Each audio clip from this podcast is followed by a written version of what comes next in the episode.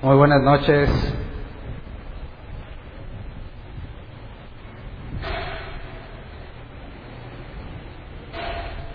Pasen, por favor.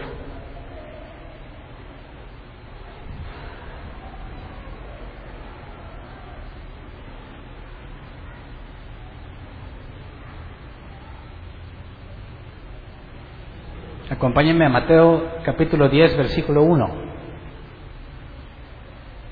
Mateo 10, 1.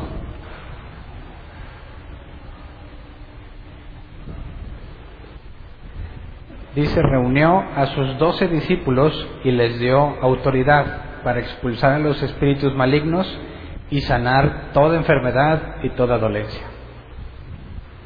De aquí sacamos el tema, Jesús envía a los doce. De hecho, ese es el encabezado que tiene la nueva versión internacional al inicio del capítulo. Jesús envía a los doce. Eh, algo muy similar nos narra Lucas, capítulo 10, pero no dice que envió a doce, sino a setenta prácticamente las mismas instrucciones. Así que puede ser que primero haya enviado a los 12 y luego a los 70. Pero hace referencia a la autoridad de Jesús. El domingo estuvimos hablando sobre la autoridad de Jesús. De dónde la obtuvo y todas las preguntas que le cuestionaban los fariseos y toda la base bíblica para saber con qué autoridad se movía. Aquí nos dice que Jesús le da autoridad a sus discípulos. Así que es sumamente importante para nosotros entender todo lo que el capítulo 10 dice, porque estoy seguro que muchos lo hemos aplicado muy mal. Yo espero que hoy en día ya nadie, pero quizás cuando hagas memoria en tu historia de cristiano, cuando lees Mateo 10, encuentras muchas cosas que no hicimos cuando tratabas de evangelizar o cuando tratabas de llevar el nombre de Jesús o tener autoridad.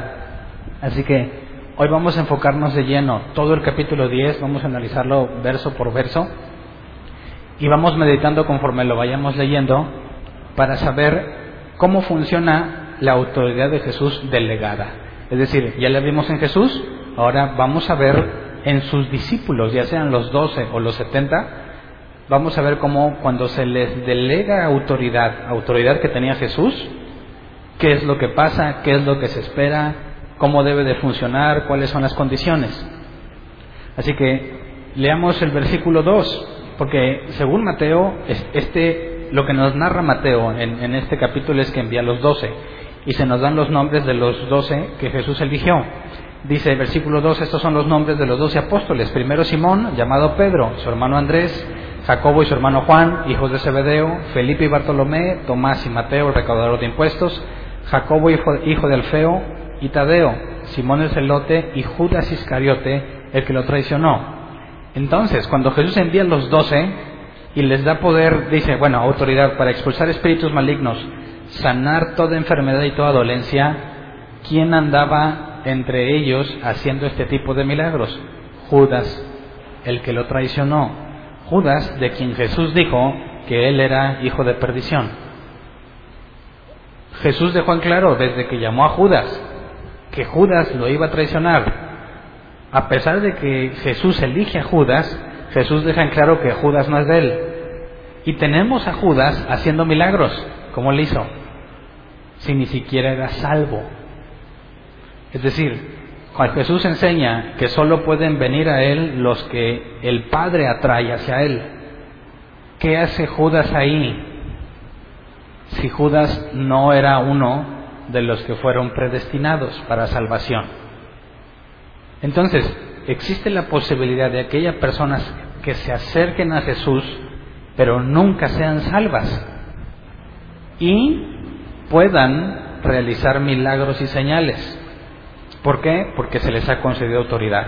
Entonces, en el Viejo Testamento se advierte, y lo hemos visto también, y en su momento lo vimos, que las señales no es sinónimo de tener el poder de Dios. Es decir, el hecho de que tú hagas señales milagrosas, aunque Dios te haya concedido el poder para hacerlas, no te asegura que tú seas de Dios.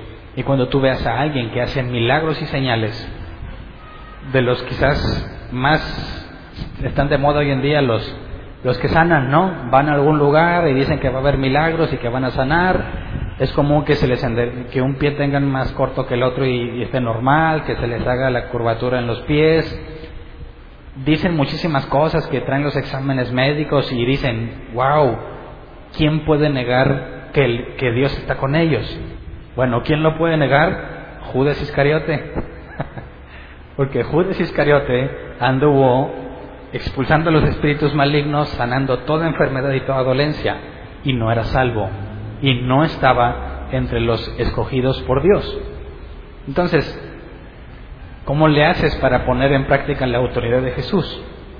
Creo yo que ese es uno de los temas más mal interpretados en el cristianismo, y lo digo por experiencia propia, porque pretendemos eh, hacer cosas que no vienen aquí en el capítulo. Así que sigamos leyendo porque ya me adelantaba. Vamos a seguir leyendo para ver las cosas que Jesús les, les encomienda y cómo deben de aplicarlas. Entonces, versículo 5 eh, dice, Jesús envió a estos doce con las siguientes instrucciones. No vayan entre los gentiles ni entren en ningún pueblo de los samaritanos. Vayan más bien a las ovejas descarriadas del pueblo de Israel. Pausa. No vayas con los gentiles. Solamente las ovejas descarriadas de Israel. Entonces, en este envío, no importa que hubiese gentiles enfermos, no aplicaban. ¿Por qué a los gentiles no? Lo leímos el domingo. El pasaje que dice, todo el día estuve extendiendo mis brazos a un pueblo rebelde. Pero ya no, me voy a ir a un pueblo que no me buscaba. Me voy a, me voy a dejar encontrar por un pueblo que no me buscaba. Le voy a decir a un pueblo que no me buscaba, aquí estoy. Entonces, está Jesús mandando a sus discípulos, a las ovejas descarriadas de Israel, solamente a ellos, algunos de los que están ahí, eh, van a recibir el testimonio de que Jesús es el Mesías y otros no, porque también va a hablar de que algunos ciudades o pueblos los van a rechazar. Entonces, está poniendo en práctica lo que la Biblia decía, que su propio pueblo lo rechazaría. Después Jesús dijo, cuando resucita, dice, hay otras ovejas que no son de este redil y también que hay que ir allá. Y después de que resucita, Jesús amplía la instrucción. Ya no les dice que nada más vayan a las ovejas descarriadas de Israel, sino que vayan a toda nación. Entonces, por lo pronto, el alcance de la autoridad que Jesús les da es condicionado solamente a las ovejas descarriadas de Israel. No deben de ir a ninguna otra parte. Entonces, fíjate cómo Jesús está delegando la autoridad, pero está poniendo límites. No es para lo que ellos quieran, ¿eh? No es como muchos dicen, bueno, yo como profeta del Señor te declaro esto y esto y lo otro. ¿Por qué? Pues porque soy profeta. No, no, no. No eres profeta porque dices lo que quieras y Dios te respalda. Profeta es el que dice lo que Dios dijo. Y si Dios no ha dicho nada y tú dices algo, eres un falso profeta. Y si vivieras en los tiempos del Éxodo y de esos tiempos bíblicos, te matarían a pedradas. Ahora no, lamentablemente la gente se lo cree. Jesús les está empezando a dejar ver que tienen autoridad para hacer esas cosas y les está marcando límites. Dice, versículo 7, donde quiera que vayan, prediquen este mensaje, el reino de los cielos está cerca. Y este, este versículo me gusta bastante porque no les dijo, prediquen, Cristo te ama. ¿Verdad que no? ¿Por qué no fueron a predicar el amor de Cristo? ¿Por qué no dijeron, Dios te ama, te quiere dar una vida mejor? No, el reino de los cielos está cerca. ¿A quién le puede interesar eso? ¿Cuál es lo atractivo, lo llamativo de eso? Si te fijas, el mensaje que Jesús dice, el reino de los cielos está cerca, no tiene ningún atractivo en sí mismo, excepto para aquellos que sienten que necesitan al reino de Dios. Por eso Jesús dijo, yo no vine a los sanos, sino a los enfermos.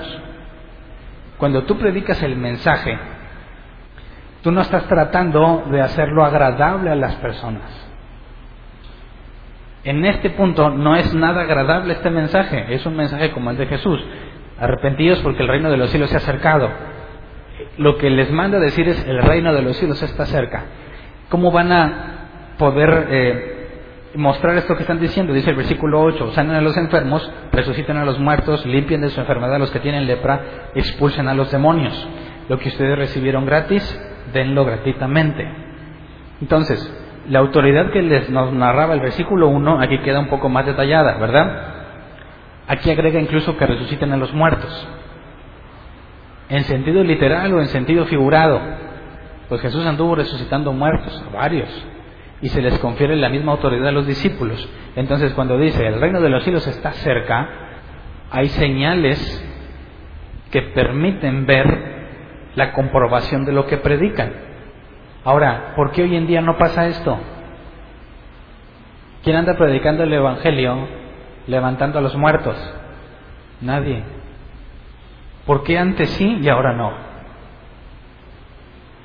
Yo he escuchado muchas hipótesis, incluso yo me hice muchas hipótesis, y quizás yo no era tan santo como los discípulos. Quizás no le echo tantas ganas, quizás no oro tanto, quizás necesito meterme más con Dios. Estos doce, resaltando a Judas Iscariote, ¿qué tan cristiano era? Se nos dice que Jesús sabía más adelante que Judas metía la mano a la bolsa de dinero y se robaba dinero y como quiera Jesús le concedió autoridad para ir a hacer todo esto. Entonces, ¿qué tan capacitados estaban los discípulos para hacerlo?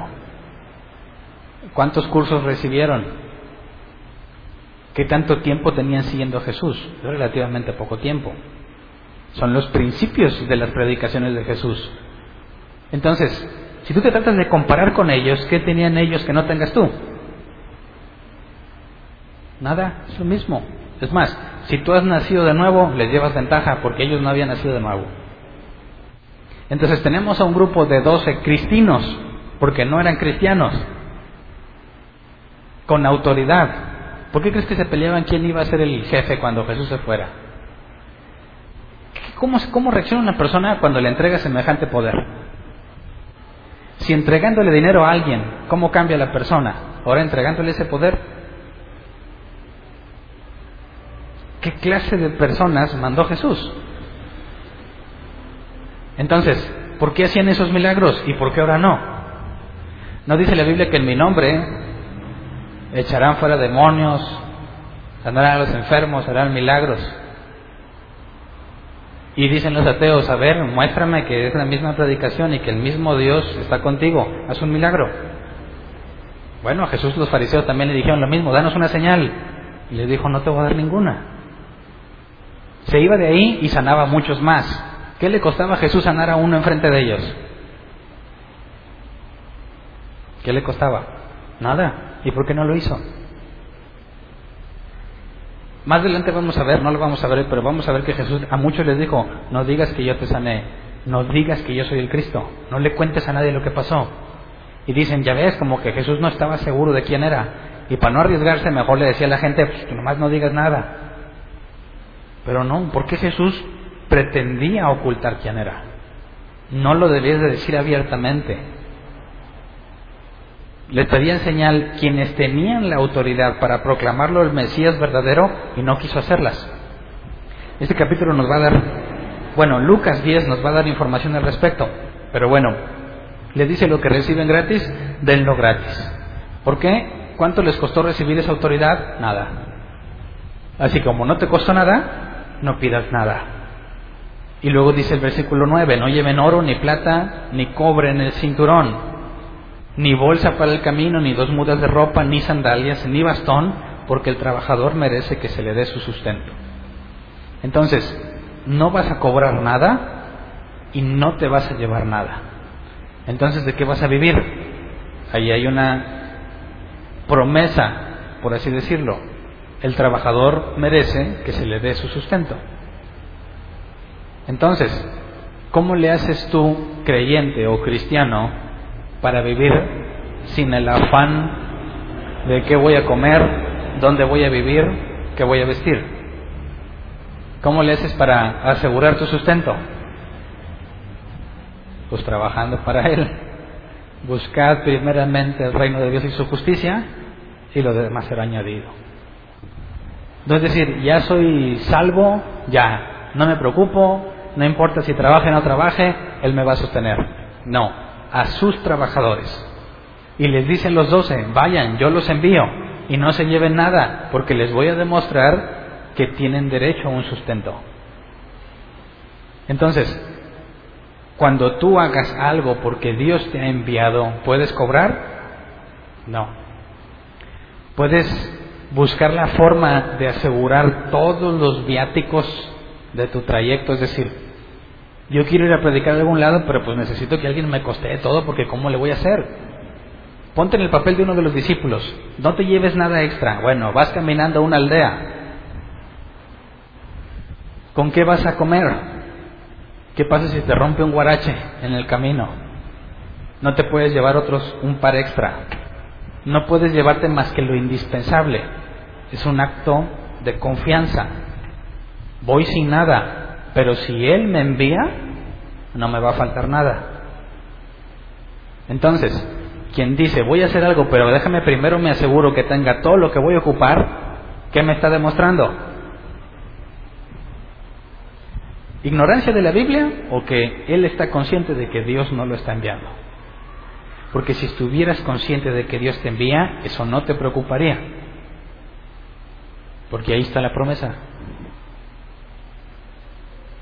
Ahora, si no trabajas y no haces nada, ¿deberías preocuparte? Bueno, imagínate un verdadero creyente que no trabaja. ¿Es un verdadero cristiano cuando no hace nada? Es difícil concebir a una persona así.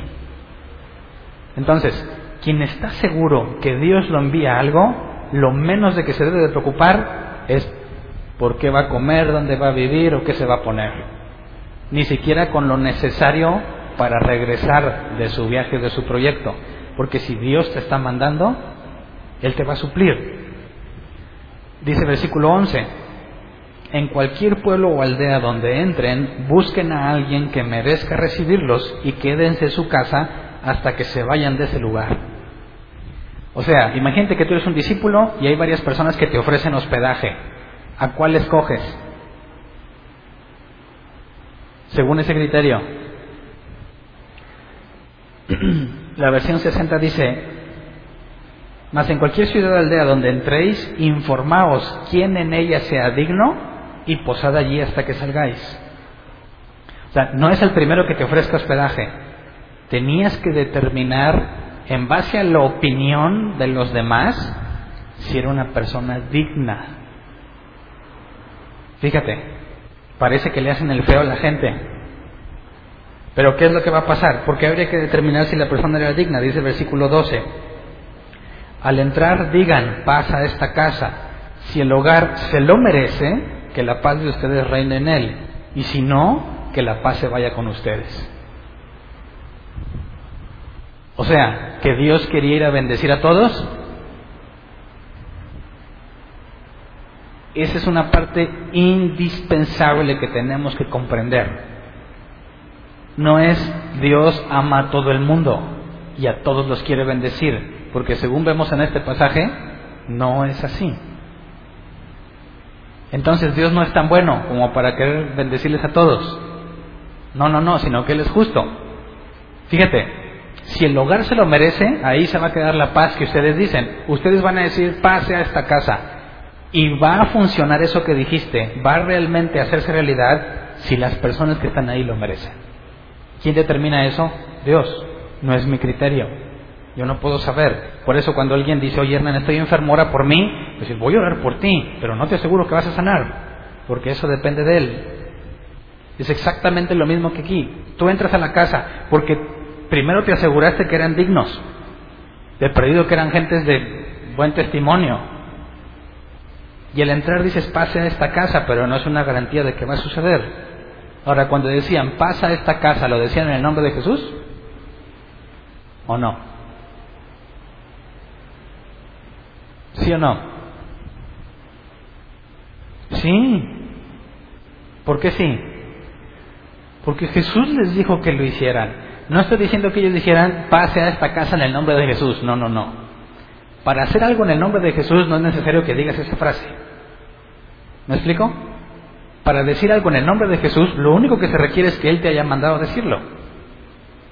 Así que si hay una persona enferma y Dios me dice, sánala, yo no tengo necesariamente que decir, sana en el nombre de Jesús, sino que le voy a decir, sana. Y fue en el nombre de Jesús, porque Jesús me dijo que lo dijera. ¿Me explico? Entonces, cuando, si lo tratamos de cristianizar a nuestros tiempos, entra a la casa de alguien que te va a esperar y dirías, pase a esta casa en el nombre de Jesús. ¿Y se va a cumplir porque Jesús lo dijo? No, hay una condición. Depende de las personas que viven allí. O sea, que Dios no anda regalando sus bendiciones a cual sea, sino que Él determina a quién sí y a quién no, independientemente de que Él te haya enviado. Ahí está el punto. Muchas personas le dicen al enfermo, Dios te va a sanar. Tú créelo y te va a sanar. ¿Y qué los hace tan seguros? ¿Quién sabe? Porque oran y no sana. ¿Verdad? Tú no puedes andar prometiendo nada. No tienes la autoridad para eso. Fíjate, les dijo, vayan, sanen a los enfermos y todas esas cosas, pero si la persona que está ahí, la familia, los que viven en esa casa no se lo merecen, no va a pasar nada. Así que no hay ninguna garantía de que el enfermo va a sanar porque ores por él. No hay ninguna garantía de que el que no tiene trabajo lo va a encontrar porque oraste por él o porque le dijiste que en el nombre de Jesús, porque es algo que solamente él decide hacer. Yo quisiera que empezáramos a ver cuál es nuestro papel en este asunto. Si los doce no están preparados, no están capacitados, ahí va Judas Iscariote y anda haciendo esas cosas según lo que Jesús mandó, ¿de qué dependían los milagros y las señales? ¿De ellos? ¿De su vida de oración? No, del simple mandato de Jesús.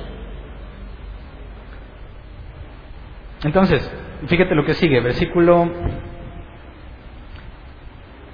14. Si alguno no lo recibe bien, no los recibe bien, ni escucha sus palabras, al salir de esa casa o de ese pueblo, sacúdanse el polvo de los pies. Les aseguro que en el día del juicio el castigo para Sodoma y Gomorra, y Gomorra perdón, será más tolerable que para ese pueblo.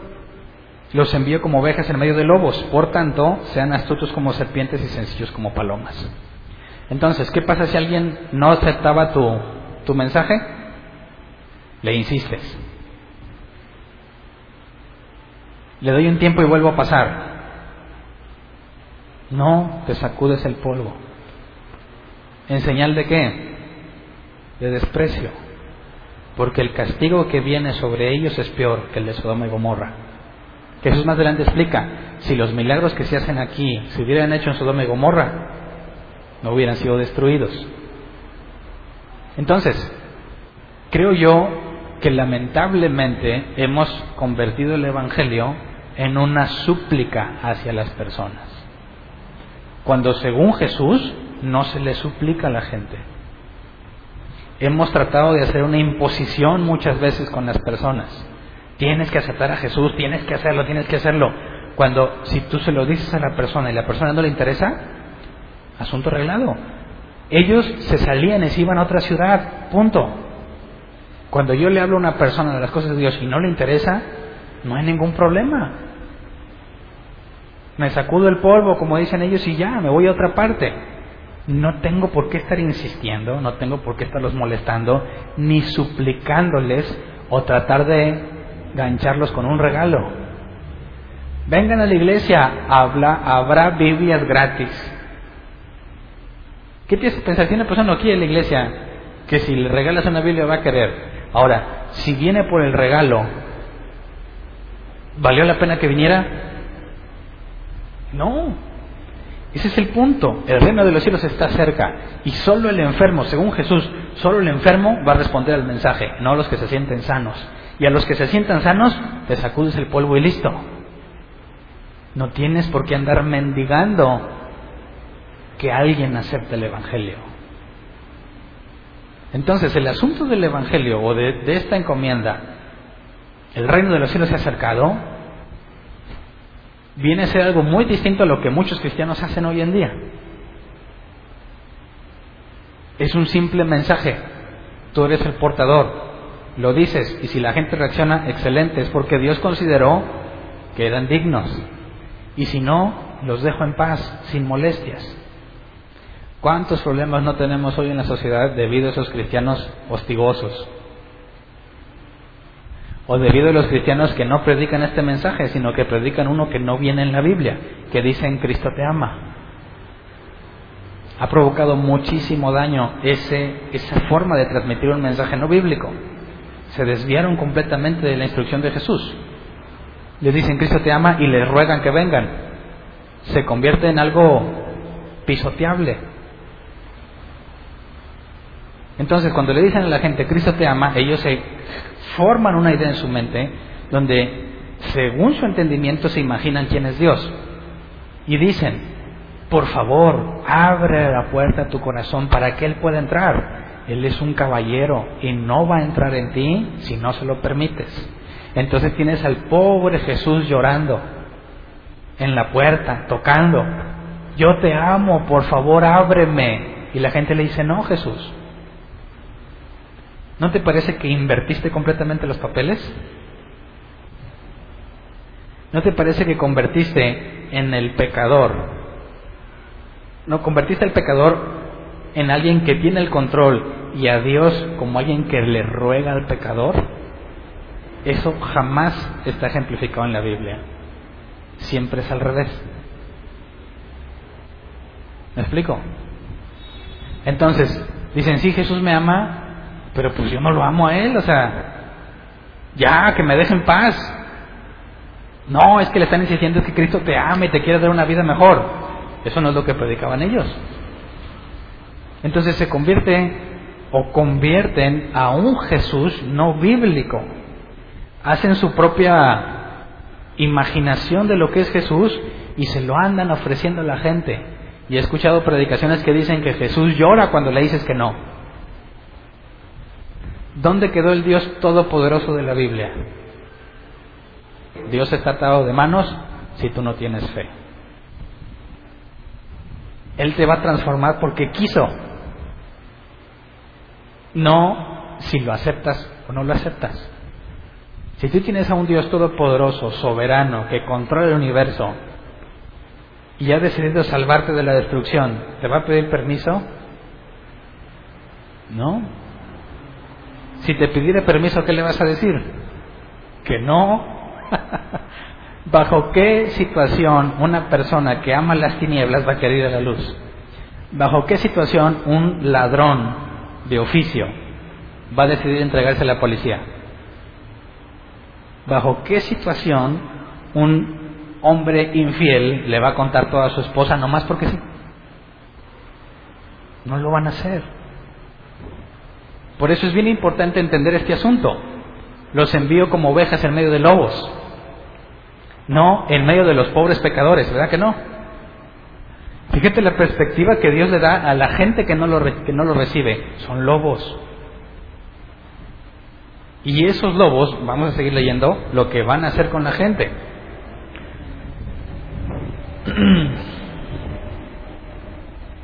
Versículo 17, tengan cuidado con la gente o sea, los lobos, ¿verdad? Los entregarán a los tribunales y los azotarán en las sinagogas. Por mi causa los llevarán ante gobernadores y reyes para dar testimonio a ellos y a los gentiles. Pero cuando los arresten, no se preocupen por lo que van a decir o cómo van a decirlo. En ese momento se les dará lo que han de decir, porque no serán ustedes los que hablen, sino que el Espíritu de su Padre hablará por medio de ustedes. Entonces, los envío como ovejas en medio de lobos, y esos lobos les van a hacer mucho daño. Y más adelante vamos a ver cómo le fue a los doce, cómo murieron. Judas ya sabemos, pero los otros. Entonces, la perspectiva de los pobres pecadores que necesitan aceptar a Jesús, no la veo aquí. ¿Por qué? Porque según Jesús, ellos aman más a las tinieblas que a la luz. Así que no lo hacen por inocencia o por ignorancia, sino porque no quieren dejar de hacer las cosas que hacen prefieren seguir adulterando, prefieren seguir robando, prefieren seguir haciendo su maldad que venir a los pies de Jesús y retractarse y dejar de hacer todas las cosas que hacen. De hecho, en mi experiencia personal y en lo que he leído, siempre que hables una persona que se niega a seguir a Jesús es porque hay algo que no quiere dejar de hacer. No quiere dejar de hacer lo que hace. Por eso no quiere saber nada con Dios. Y si tú tratas de demostrarle que lo que hace está mal, más se va a enojar, porque eso es lo que él ama hacer. Entonces, cuando ellos dicen no, no es, por favor, mira que Cristo te ama. ¿Cómo? Hay pasajes donde dicen, no le eches las perlas a los cerdos. No por insultar a los no creyentes, sino por la perspectiva. ¿Qué clase de persona rechaza lo que es justo para hacerlo injusto? No es un pobre pecador, es un lobo que en cuanto pueda te va a hacer daño. Por eso los envío como ovejas en medio de lomos, de lobos, perdón. Sean astutos como serpientes. ¿No, ¿No supone que Satanás es la serpiente? ¿Cómo le vas a hacer para ser astuto como serpiente? ¿O se está refiriendo a Satanás? No, no se está refiriendo a Satanás, porque usa otra comparación, la paloma, ¿verdad? Sencillos como palomas. Entonces, ¿quién en sus cinco sentidos se sabe en calidad de oveja y se mete entre los lobos? Fíjate cómo el llamado del Evangelio o, transmitir el mensaje es jugarte la vida. Por eso decía el ejemplo, muchas personas ponen en sus carros, sonríe, Cristo te ama, y eso no lo dice la Biblia. Pero si pusieras, Dios aborrece al pecador, tu carro sufriría muchos daños, serías juzgado y acusado y te poncharían las llantas. ¿Qué clase de persona es así intolerante? Bueno, es que el mensaje que Jesús predicaba no era agradable a las personas. Solamente aquellos que se quebrantaban de corazón por, medio de la influencia de Dios, que más adelante vamos a ver eso, son los únicos que pueden reaccionar y decir, me entrego a la autoridad, me entrego a un Dios bueno, porque el problema es que Dios es bueno. No sé si me explico. No hay ni uno bueno, dice la Biblia, ¿verdad? Todos son malos. Entonces, cuando predicas el Evangelio, hablas de un Dios bueno. ¿Eso es una buena noticia para ti o una mala noticia? Si eres malo. Es una pésima noticia, no sé si me puedes entender. Imagínate, tienes a un el champo que se fugó. Imagínate que lo atrapan y le dicen, oye, te vamos a llevar a juicio, pero no te preocupes, ese juez es bien corrupto. Ya arreglamos ahí el moche. ¿Se va a poner feliz el chapo o se va a poner triste? Se va a poner feliz. Pero si le dices, oye, por más que le insistimos, el juez no quiere. Dicen que es el juez más justo y más bueno que hay. ¿Qué va a hacer con el chapo? Entonces, cuando tú le dices a las personas sobre el Evangelio, ¿les estás dando una buena noticia o una mala noticia? Si yo soy malo y me hablan de un Dios bueno, lo voy a rechazar. Porque a mí no me va a poner feliz la justicia, porque yo soy injusto. Hay un ejemplo simple. Ciertas personas han pasado por esta situación, a mí me tocó vivirlo una vez. Tú tratas de estar en tu negocio, en tu empresa, yo trabajaba como empleado, y estás en una situación donde se manejan dineros y reportes. Siempre hay alguien que hace tranza y te invita a participar. Siempre. ¿Cómo ves, Hernán? Mira, tú que haces los reportes, ¿por qué no le pones esto así, para que no meternos en problemas? Y luego ahí yo te ayudo con algo.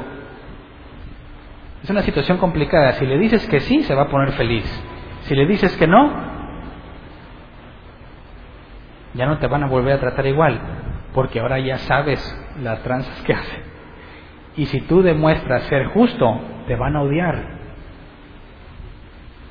¿Cómo es que esa situación, llevarle justicia o hablar de la justicia a personas corruptas, se convierte en una súplica o en un hablar de amor cuando es todo lo contrario. ¿Por qué es que apedreaban desde los tiempos de Israel, antes de Jesús? ¿Por qué apedreaban a los profetas? Porque les echaban en cara sus pecados. Hablar de un Dios justo te puede costar la vida. Por eso dicen que si Jesús predicara como muchos predican hoy en día, jamás lo hubieran crucificado. ¿Verdad? Imagínate que Jesús predicara, vengan y van a tener una familia poderosa. Vengan y sus hijos van a ser hombres de éxito. Vengan y Dios les va a prosperar al 100, al 30 y al 60 por uno. Vengan y Dios les va a sanar todas sus dolencias. ¿Cuándo lo hubieran crucificado? Nunca. ¿Por qué lo crucificaron? ¿Qué les decían los principales dirigentes? Hipócritas, camada de víboras, sepulcros blanqueados. ¿Qué pasa si predicas eso? ¿Cómo te va a ir? El Evangelio jamás de los jamases consiste en hablar de amor. Hablas de arrepentimiento.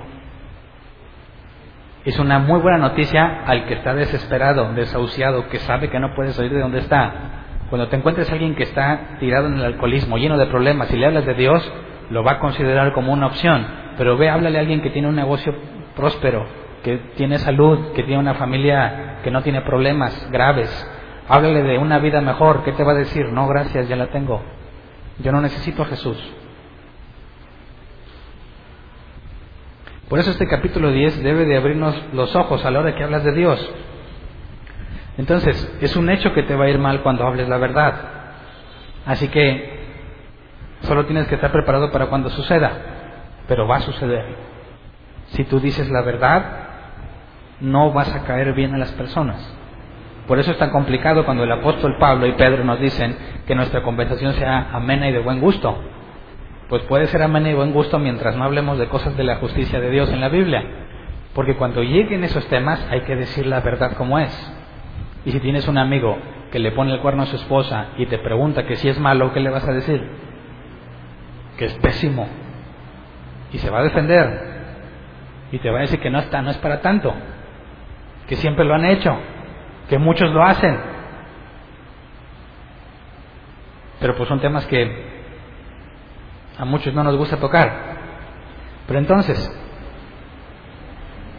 cuando alguien te pregunte de tu fe, dice versículo 19, lo leemos otra vez, pero cuando los arresten, no se preocupen por lo que van a decir o cómo van a decirlo. En ese momento se les dará lo que han de decir. ¿A alguien le ha pasado esto? Que te pescan en curva, cosas que sabes que no sabes y en ese momento sabes qué decir. Te preguntan cosas que ni siquiera tú te habías preguntado, pero en ese momento te llega la respuesta.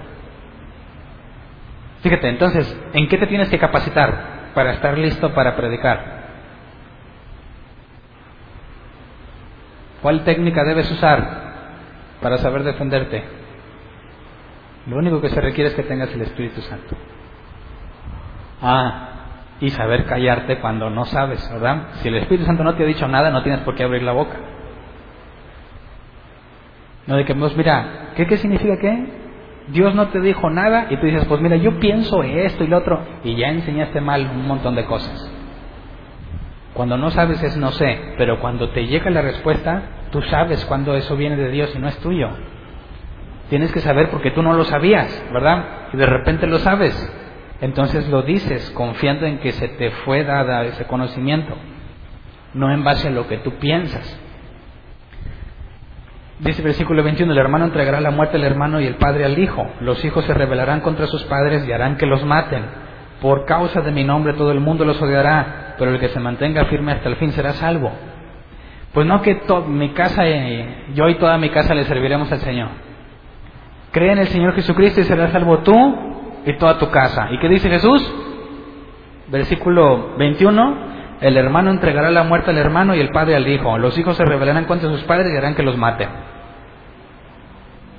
¿A alguien le pasó que cuando le dices que te hiciste aleluya, te fue como en feria con los de tu casa?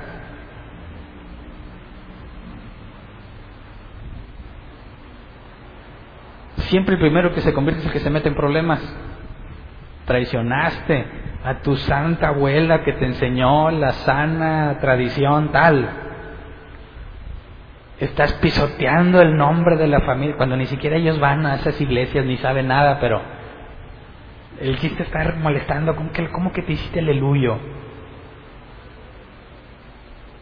Jesús dice, te vas a meter en problemas aún con los de tu casa por causa mía. Entonces imagínate que le dices a la persona, como Jesús, alguien le gritó, te seguiré donde quiera que vayas. Y Jesús le dijo, las, zorras tienen sus madrigueros, las aves tienen nidos, yo no tengo donde recostar la cabeza. ¿Qué pasó con el que quería ir? Ya no quiso ir. Oye, ¿qué onda Jesús? No se supone que los motives. Entonces, oye, yo quiero seguir a Jesús. Bueno, nomás te digo que te vaya de la patada, se van a enojar en tu casa. Cuando antes hablando la verdad vas a caerle mal a la gente. ¿Estás seguro que quieres venir? ¿Quién te va a decir que sí? Solo aquel que es traído por Dios.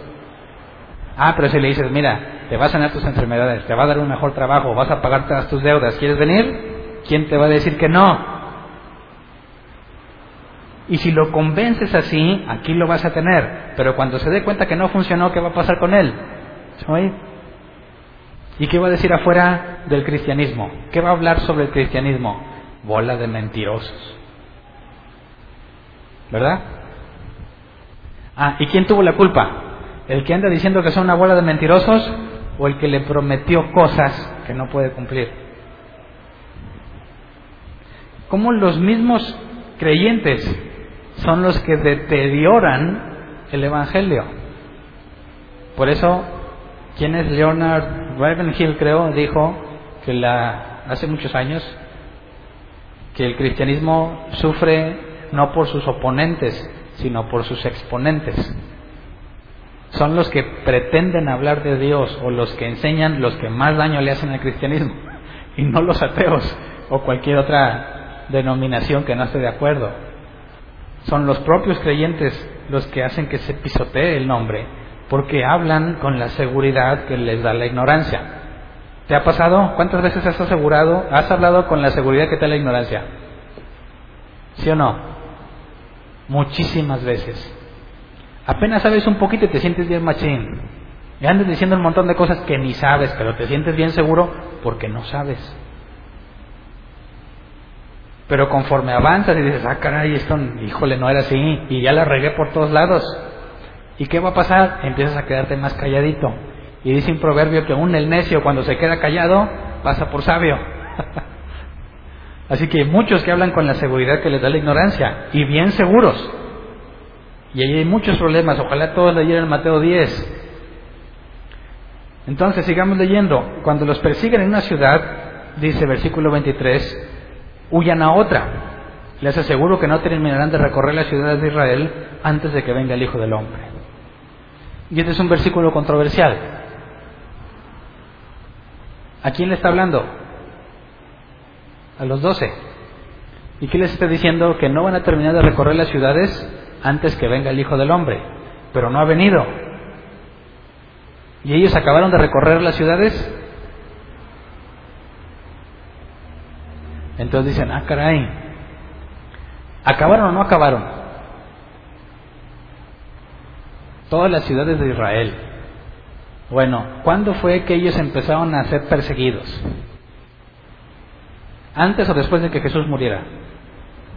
No, antes después.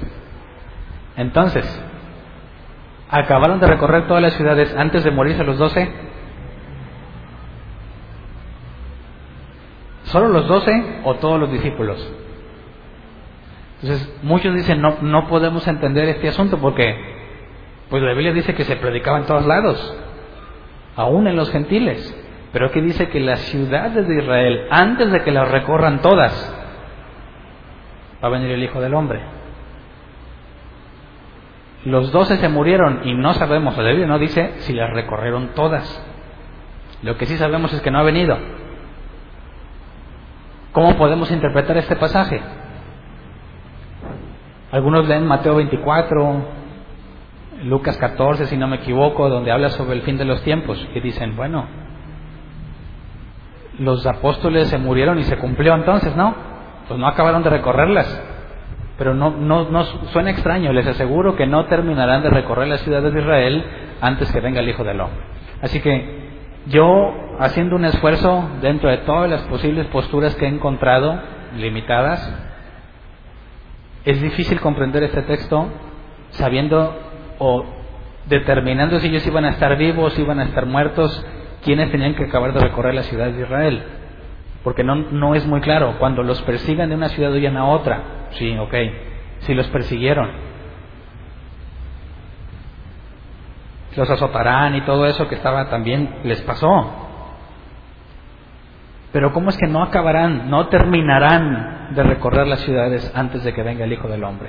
Si está hablando de su segunda venida, eso implicaría que no se han recorrido todas. Pero se refiere a Israel, Israel el, la ubicación geográfica o las ciudades de Israel, o sea, donde estén todos los israelitas. No lo aclara Jesús. Entonces ahí queda abierto a que saques un montón de posibles interpretaciones. La que a mí más me convence es que cuando habla sobre las ciudades de Israel, no puede estar refiriéndose solamente a la área geográfica, porque luego les manda predicar a todos los gentiles también. Entonces, si cuando venga el Hijo del Hombre, que más adelante Pablo nos explica, que pone a Israel endurecido en parte hasta que entre la plenitud de los gentiles y luego entonces viene Jesús, ahí los están mandando solamente a las ovejas descargadas de Israel. Entonces, no me suena a mí que hable sobre la ubicación geográfica, porque el mandato es ir a todas las naciones. Más bien, como Dios dice que están dispersados por todo el mundo, tal pareciera que ni siquiera van a terminar de recorrerlas. O sea, que no todas las ciudades donde hay israelitas van a escuchar el mensaje, ¿sí o no? No todos lo van a escuchar. No terminarán de recorrer la ciudad de Israel antes de que venga el Hijo del Hombre. Entonces algún día terminaremos, se terminará el Evangelio en todo el mundo para que Jesús venga, como algunos piensan. Dicen, vamos a predicarlo en todas partes para que Jesús venga, ¿verdad? ¿Y qué dice Jesús? Que no vas a acabar. Ah, entonces ¿para qué lo hacemos si no acabamos? No, no, no, tú tienes que hacer la parte que te corresponde. Pero Jesús pone en claro, no se van a acabar de recorrerlas todas y Jesús va a venir. Y los que tomaron el curso de Apocalipsis ya sabemos que va a haber muchos israelitas asombrados, ¿verdad? Se asombrarán, dice el Antiguo Testamento, cuando vean, lo vean venir. Las naciones se avergonzarán. Yo pienso que tiene mucho sentido, porque no todos van a saber entonces, hay que aceptar cuando no la Biblia no nos dice algo claro y específico como este pasaje y como no lo dice claramente, pues muchas interpretaciones son válidas. Pero lo importante es que no cambie la esencia del mensaje. Van a ir y cuando vengan no van a acabar todas las ciudades. Como lo quieras ver, no se va a completar. Entonces, yo no creo que si evangelices a todo el mundo, vas a hacer que Jesús venga. ¿Alguien ha visto información de esa en la Biblia? Que Jesús les dijo, ándeles, apúrenle porque necesito venir y si ustedes no acaban, no, no voy. ¿No? Él va a venir cuando el Padre le diga, hayas acabado o no. De eso se trata la sorpresa, ¿no? En un abrir y cerrar de ojos. De repente va a venir y al que lo encuentre trabajando, bienaventurado al que esté perdiendo el tiempo golpeando a sus consiervos y no dándoles alimento, va a ser puesto con los inútiles. Así que tiene mucho sentido ver que dicen, no vas a acabar, no va a llegar un punto en que digas, ya, ahora sí vean Jesús. No, de repente va a suceder. Y luego nos dice, versículo 24, el discípulo no es superior a su maestro, ni el siervo superior a su amo. Basta con que el discípulo sea como su maestro y su siervo como su amo. Si al jefe de la casa lo han llamado Belcebú, cuanto más a los de su familia. También te van a llamar a ti satánico como a Jesús. Y no te esfuerces por ser mejor que Él. Sabemos que en nuestra sociedad o en lo secular se supone que debes de superar a tu maestro, ¿verdad? Jesús dice que no. ¿Por qué? ¿Podrías superar a Jesús? Basta con ser como Él. No, no trates de imponer ese estándar de que hay que superar. Jesús da muchísima información aquí. Luego dice, versículo 26, así que no les tengan miedo, porque no hay nada encubierto que no llegue a revelarse, ni nada escondido que no llegue a conocerse. Lo que les digo en la oscuridad, díganlo ustedes a plena luz. Lo que se les susurra al oído, proclámenlo desde las azoteas. No teman a los que matan el cuerpo, pero no pueden matar el alma. Teman más bien al que puede destruir alma y cuerpo en el infierno. No se venden dos gorriones por una monedita, sin embargo ni uno de ellos caerá a tierra sin que lo permita el Padre. Y Él les tiene contados a ustedes aún los cabellos de la cabeza. Así que no tengan miedo, ustedes valen más que muchos gorriones. Ahora, yo sé que nosotros no hemos pasado por una situación así. No hemos sido amenazados de muerte por andar predicando de Jesús. Pero ellos sí. Y les dice, y no vayan a tener miedo. ¿Por qué no? Porque si el Padre dice que no deja caer un gorrión y tiene todos los cabellos de tu cabeza contados, ¿qué significa eso? ¿Por qué no voy a tener miedo? Porque si te amenazan de muerte, ¿quién es el que va a determinar si te mueres o no? El que tiene todo bajo control. Así que si te amenazan de muerte, no hay por qué tenerles miedo, porque tu muerte, ¿quién la define? No que no tienes miedo a morirte, sino que sabes que ellos no son los que definen cuándo te vas a morir. Así que muchas veces los amenazaron de muerte y ellos siguieron hablando. ¿Por qué? Porque saben que no consiste en tenerle miedo a ellos, sino que Él, el que tiene contados los cabellos de mi cabeza, que ni siquiera un corroncillo se muere sin que Dios lo haya definido, ¿cuánto más va a tener control de tu vida? Bueno, entonces a nosotros no nos ha pasado, pero en otras partes del mundo sí pasa. Cuando llegue a pasar, Jesús te da la clave. Confía en que tu vida está en manos de Él, no de los que te quieran matar. Dice el versículo 32, a cualquiera que me reconozca delante de los demás, yo también lo reconoceré delante de mi Padre que está en el cielo. Pero a cualquiera que me desconozca delante de los demás, yo también lo desconoceré delante de mi Padre que está en el cielo. Entonces, ¿de quién depende que Jesús te reconozca? ¿De ti o de Él? A cualquiera que me reconozca delante de los demás, yo también lo reconoceré. Y al revés. Entonces, ¿de qué depende que Jesús me reconozca? ¿De mí o de Él? Si es de mí, entonces ¿de quién depende que me salve? De mí. ¿Verdad? Porque si yo lo reconozco a Él, Él me va a reconocer. Y si no lo reconozco, no me va a reconocer. Entonces, ¿de quién depende? Si dices que de mí, entonces yo tendría que decir la oración del fariseo. Gracias Señor porque no soy como los demás.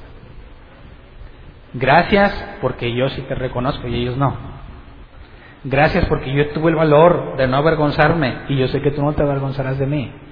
Gracias porque yo sí lo hago y todos esos no. ¿No fue eso lo que Pedro dijo? Aunque me maten, aunque todos estos te nieguen, yo no te negaré. Entonces, ¿depende de ti o no?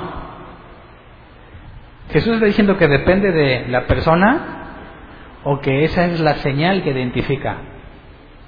Porque no se nos puede olvidar, no hay bueno ni uno. El nuevo nacimiento consiste en que, en el contexto, a pesar de que tu vida peligre, no lo vas a negar. Y quien lo confiese a pesar del riesgo de muerte, dice, yo lo confesaré pero no porque dependa de Él, sino porque esa es la evidencia del nuevo nacimiento. Y Jesús dijo que si no naces de nuevo no entras al reino de los cielos. Entonces no nos confundamos. Es imposible que alguien confiese a Jesús con amenaza de muerte a menos que haya nacido de nuevo. No nos vayamos con la finta. Cualquiera que diga, sí, yo soy cristiano, y me cueste la vida o me vaya mal por eso, como Jesús lo dice en todo el contexto, Jesús te da una motivación. Yo te voy a confesar ahí arriba. Yo voy a decir, Jesús diría, yo me imagino así, este es Hernán, mi hijo. Jesús va a decir, mi hermano, entra. Lo puso en otras palabras, buen, bien, buen siervo y fiel. En lo poco fuiste fiel, en lo mucho te pondré. Entonces, no es que dependa de mí, sino la evidencia que doy de despreciar mi vida con tal de no negar a Jesús, la motivación es que Jesús te va a confesar. Así que, ¿cómo le vas a hacer para que la gente que viene a la iglesia sea fiel? ¿Cómo le hacemos? Fíjate todo el contexto, vas a predicar el mensaje y luego va a pasar es, pero el que me, el que me reconozca a mí, yo lo voy a reconocer a él. ¿Cómo le haces para que cuando hablas el mensaje la gente viene a la iglesia? ¿Cómo le hacemos para que se queden? ¿Cómo? ¿Qué les damos? ¿Qué les prometemos? ¿Cómo sabemos si son de Jesús? Porque se quedan. Y el que no se quede, no es. Entonces, no hacemos la lucha por tener una reunión amistosa o por mantenerte motivado. Simplemente se te dice lo que la Biblia dice. Y si tú eres un creyente genuino, te va a interesar lo que la Biblia dice. Si dices, ay, no, qué aburrido, pues te tengo noticias. Ahora, puede ser que yo le dé bien aburrida, pues también, ¿verdad? Pues busca otro que no hable tan aburrido. Pero la Biblia siempre debe ser algo que te interese. Entonces, bueno, Jesús dice, versículo 34, no crean que he venido a traer paz a la tierra, no vine a traer paz sino espada, porque he venido a poner en conflicto al hombre contra su padre, a la hija contra su madre, a la, nuera, a la nuera contra su suegra, los enemigos de cada cual serán los de su propia familia. El que quiere a su padre o a su madre más que a mí no es digno de mí. El que quiere a su hijo o a su hija más que a mí no es digno de mí. Y el que no toma su cruz y me sigue no es digno de mí. ¿Cómo es que no puedes querer tanto a tu papá o a tu mamá o a tu hijo? Yo he escuchado que los ateos critican mucho. Mira, ¿qué clase de Dios dice? Me tienes que amar más a mí que a estos. Y más a los mexicanos. Dile a un mexicano que no quiera a su mamá. Si aún casados tienen mamitis. Pero hay gente que le diga, si no me quieres a mí más que a tu mamá, no eres digno de mí. ¿Cómo es que Dios compite o no quiere competencia? ¿O no está hablando de eso? No, si te sales del contexto, sí parece que dice que no quiere que ames a nadie más que Él.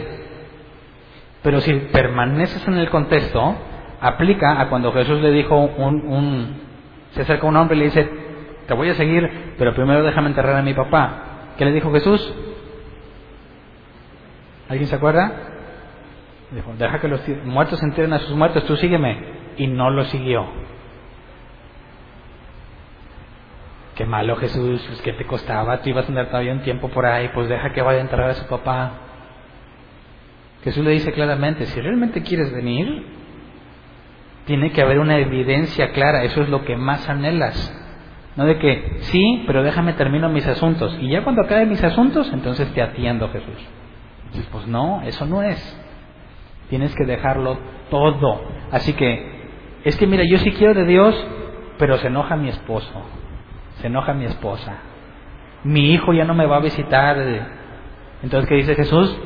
No, no eres digno, no es lo tuyo, o sea, no, no, no es que Dios te está trayendo, te puede sonar atractivo, pero no, tienes que tomar tu cruz. ¿Cuál es tu cruz?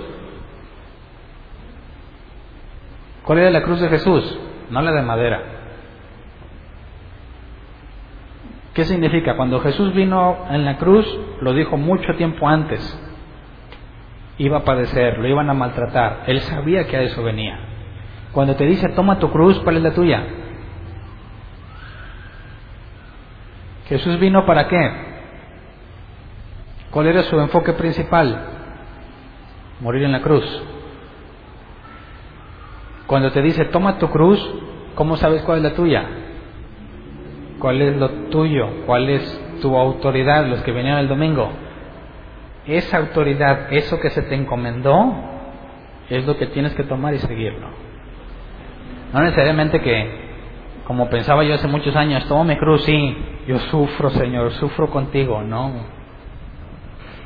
Sí, Jesús sufrió una cruz, pero ese era su objetivo. Tú toma el tuyo y síguelo. Y nada se debe de interponer. Nada.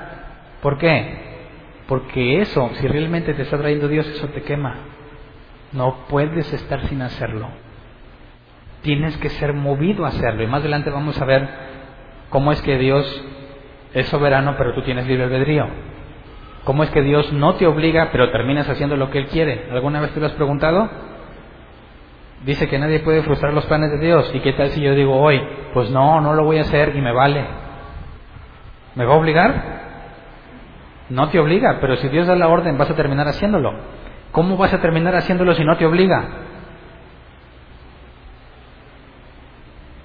Eso tiene que ver con la cruz y más adelante lo vamos a hablar. Tienes libre albedrío, pero Él no va a dejar que hagas otra cosa que la que Él ha decidido. ¿Cómo es que las dos cosas son compatibles? Hablando en la Biblia.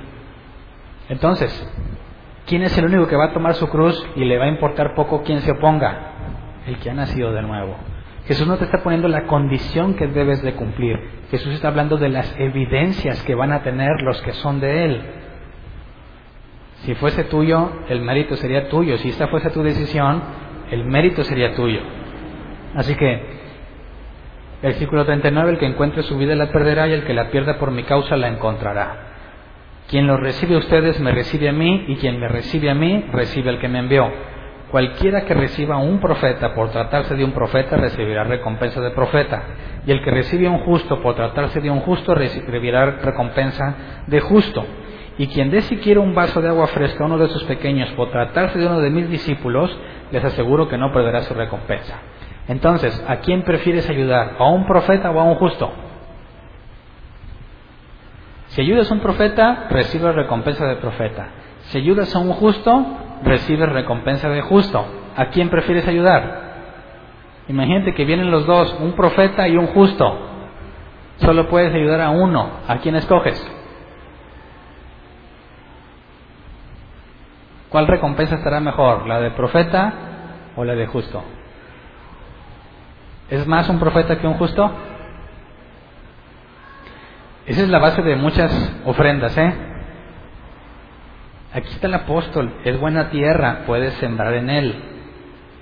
Y una vez escuché una persona que en una plática de Facebook preguntó a alguien, oye, pero ¿por qué piden así dinero y qué diferencia hay? Y dijo, esta persona dijo, es muy simple, ¿qué prefieres? ¿Sembrar tu dinero en el apóstol tal, porque era un fulano que está en el apóstol tal? ¿O tirar tu dinero a la basura dándoselo a un pobre? ¿Qué prefieres? ¿Cuál prefieres tú? Dice, a ver, si se lo doy al pobre, ahí no dice que me va a recompensar. Pero si se lo doy al profeta, recompensa del profeta. Entonces, ¿está mejor dárselo a los pobres o a los profetas? Pues no está hablando de eso ese pasaje porque te estás saliendo del contexto. ¿Cuál es el contexto? Ve a una ciudad donde no han hablado, encuentra a alguien digno y si quieres, si entres a casa de la pase a esta casa y si son dignos se queda. Ok, ¿quiénes son los que van a recibir a un profeta o un justo? En ese contexto, alguien que no conoce a Dios. Está hablando de aquellos que le abren su casa para quedarse el hospedaje. Y Jesús dice, no se quedarán sin recompensa. ¿Cuál es la recompensa? Pase a esta casa. Y si son dignos, se va a cumplir. No pienses que porque le ayudas a un profeta te va a dar recompensa de profeta. Eso no es lo que dice ahí. ¿Sí me explico? Entonces, si le das dinero a un pobre o a un profeta, ¿a quién se lo quieres dar? Ya te dije que no se trata de que si le doy algo a un profeta, me va a ir bien porque es profeta. Eso no está hablando ahí. Porque fíjate que dice que el que recibe a un profeta, no de que le ayudes o le siempre es algo. ¿Cómo que lo recibe? Sí, porque van a entrar a una ciudad y van a predicar el mensaje y van a buscar dónde quedarse a vivir. Así que si tú quisieras apropiarte esa promesa, primero tendrías que ser inconverso. Tendrías que hospedar a alguien que llegue a tu casa diciendo, oye, venimos a predicar un mensaje, queremos ver si nos dejas entrar en tu casa. Ah, bueno, si tú no conoces a Dios y lo dejas entrar porque dijo que era profeta o era alguien que viene predicando el Evangelio, es un justo, Jesús dice, te va a dar recompensa. ¿Cuál es esa? Vas a tener paz. ¿Qué dijo Jesús a la casa de Saqueo? Cuando le dice, voy a tu casa a cenar, Saqueo se baja del sicómoro, lleva a comer a Jesús, ¿verdad? Y luego dice, si he robado, se lo regresaré no me acuerdo cuántas veces más al que le ha robado. ¿Y qué dijo Jesús? La salvación ha llegado a esta casa. Recibe a Jesús, el hombre era digno, hay recompensa. No tiene nada que ver con sembrarle apóstoles, siervos, no tiene nada que ver con eso. Entonces, quien dé siquiera un vaso de agua fresca a uno de estos pequeños por tratarse de uno de mis discípulos, aseguro que no perderá su recompensa. ¿Se acuerdan cuando Jesús habla sobre el juicio de las naciones, que va a separar a los cabritos de las ovejas? A las ovejas, ¿qué les va a decir? Por cuanto tuve hambre, me diste de comer. Tuve sed, me diste de beber. Tuve frío, y no, no se me acuerdo si frío. Estuve en la cárcel y me visitaste. Dice, Señor, ¿cuándo te vimos así? Por cuanto lo hiciste uno de estos más pequeños. ¿Qué es lo que está diciendo ahí? Exactamente lo mismo. Por eso el juicio de las naciones, las ovejas y las cabras no eran sus hijos, no eran sus, sus ovejas, son las naciones. Entonces yo no sé si ya te agüitaste porque a cuántos profetas habías ayudado, a cuántos les habías sembrado y te doy la mala noticia de que no te toca recompensa, te vas a ir con mal sabor de boca. Pero no sé si te fijas tantas cosas que dice el capítulo 10 y casi todas las hacemos mal. Bueno, quiero excluirnos. Casi todas los cristianos las hacen mal. No se han puesto a hacer lo que dice aquí, ni siquiera predican como dice ahí. Han hecho lo que quieran y tienen volteado de cabeza. La iglesia se parece tanto al mundo y dice que el mundo ha hecho copiado tantas cosas de la iglesia que la gente se confunde. No hay una diferencia clara entre ir a un concierto de Luis Miguel o a un concierto de alguien cristiano.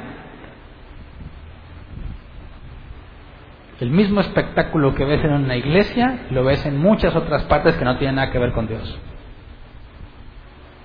Porque hablan con la seguridad que les da la ignorancia. Así que no andes mendigando. ¿Quién quiere aceptar al pobre Jesús? Que le abra hoy la puerta.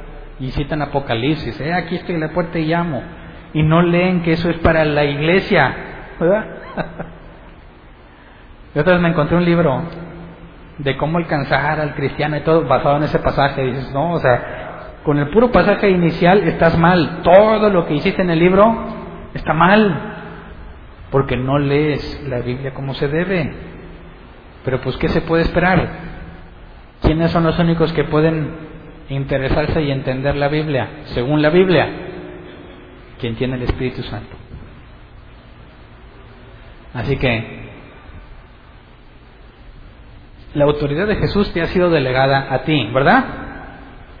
¿Qué requieres para estar capacitado?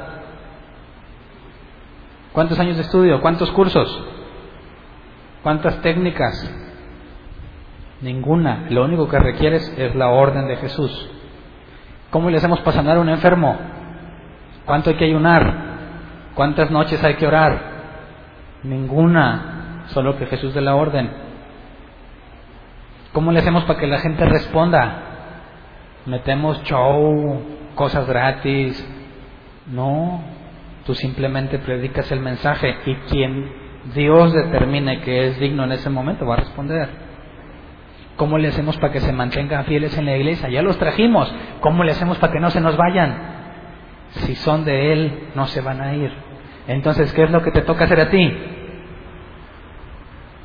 Ser fiel al mensaje. Es todo. No le pongas, no le quites, no le cambies.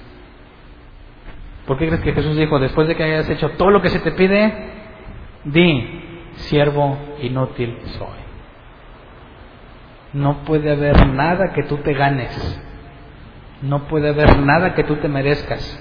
El mérito es de Él. Así que cuando prediques el Evangelio, cuando hables sobre el mensaje, no hables con la seguridad que te da la ignorancia.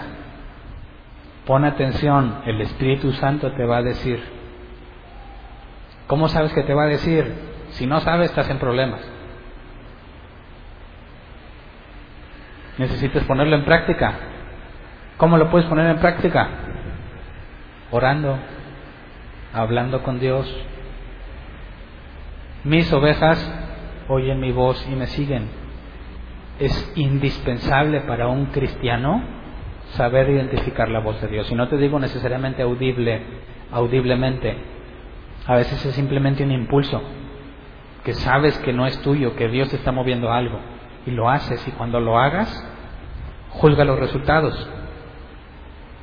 Y vas a empezar a detectar, a conocer esa voz y le vas a hacer más caso. conforme la vas experimentando.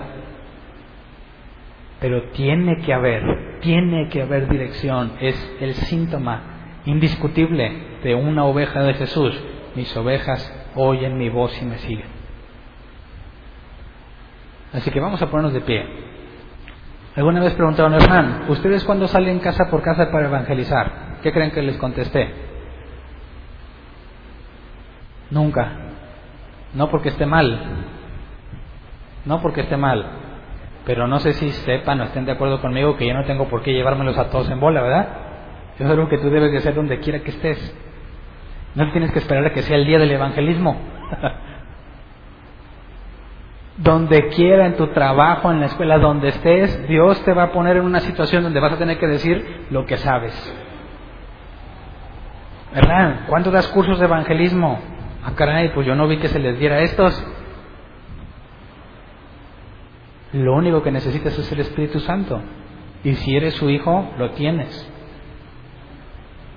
¿A quién de quién le he enseñado a evangelizar? Nunca hemos hablado de dar clases de evangelismo.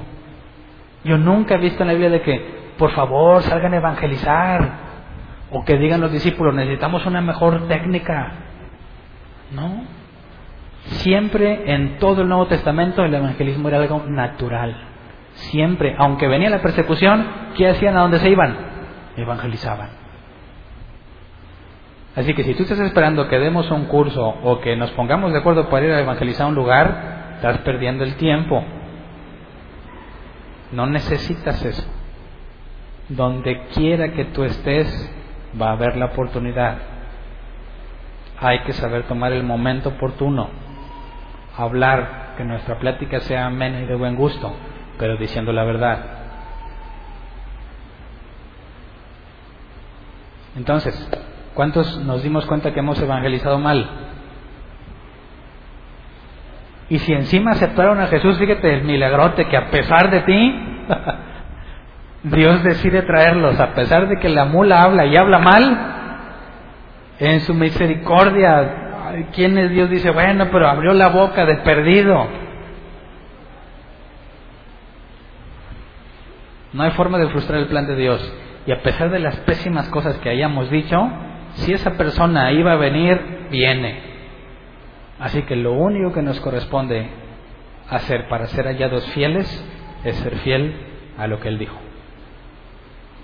Así que propongo que oremos por eso. Todo Mateo 10 tenemos que entenderlo para que en cualquier momento que se presente saber cómo se espera que nos comportemos. Pidámosle a Dios juntos eso. Yo creo, quiero pensar, tengo fe en el Señor, que leen la Biblia.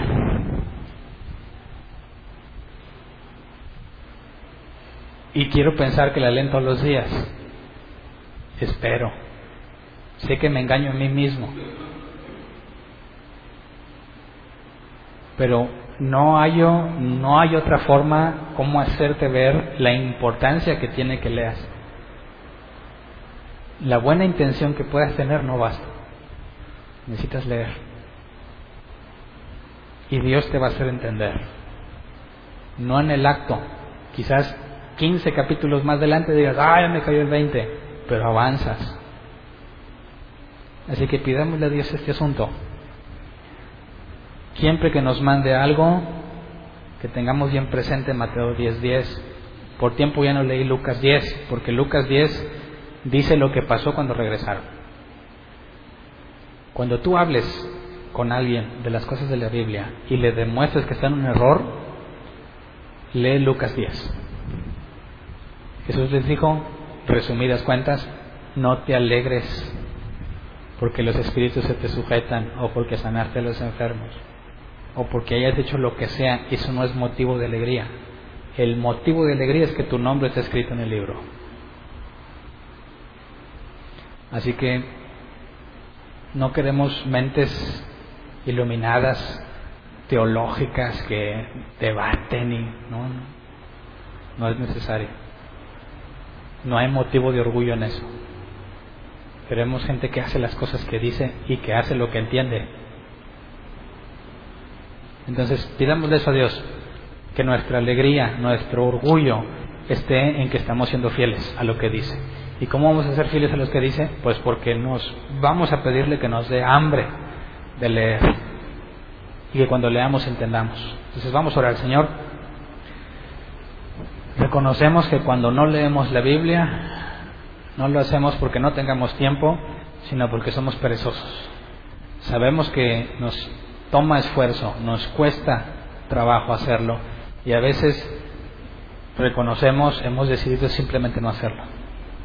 Queremos pedirte perdón porque en lugar de tomar la oportunidad que nos das, en lugar de hacer un tiempo en todas las cosas que hemos decidido hacer en el día, hemos, te hemos dado un lugar secundario. Queremos conocerte más, pero no estamos haciendo la parte que nos corresponde. Por eso acudimos a ti, sabemos que tú eres el único que puede cambiarnos. La Biblia dice que tú pones el querer como el hacer. Así que en medio de todas las cosas que tenemos que hacer, te pedimos que en tu misericordia nos obligues a hacer un espacio.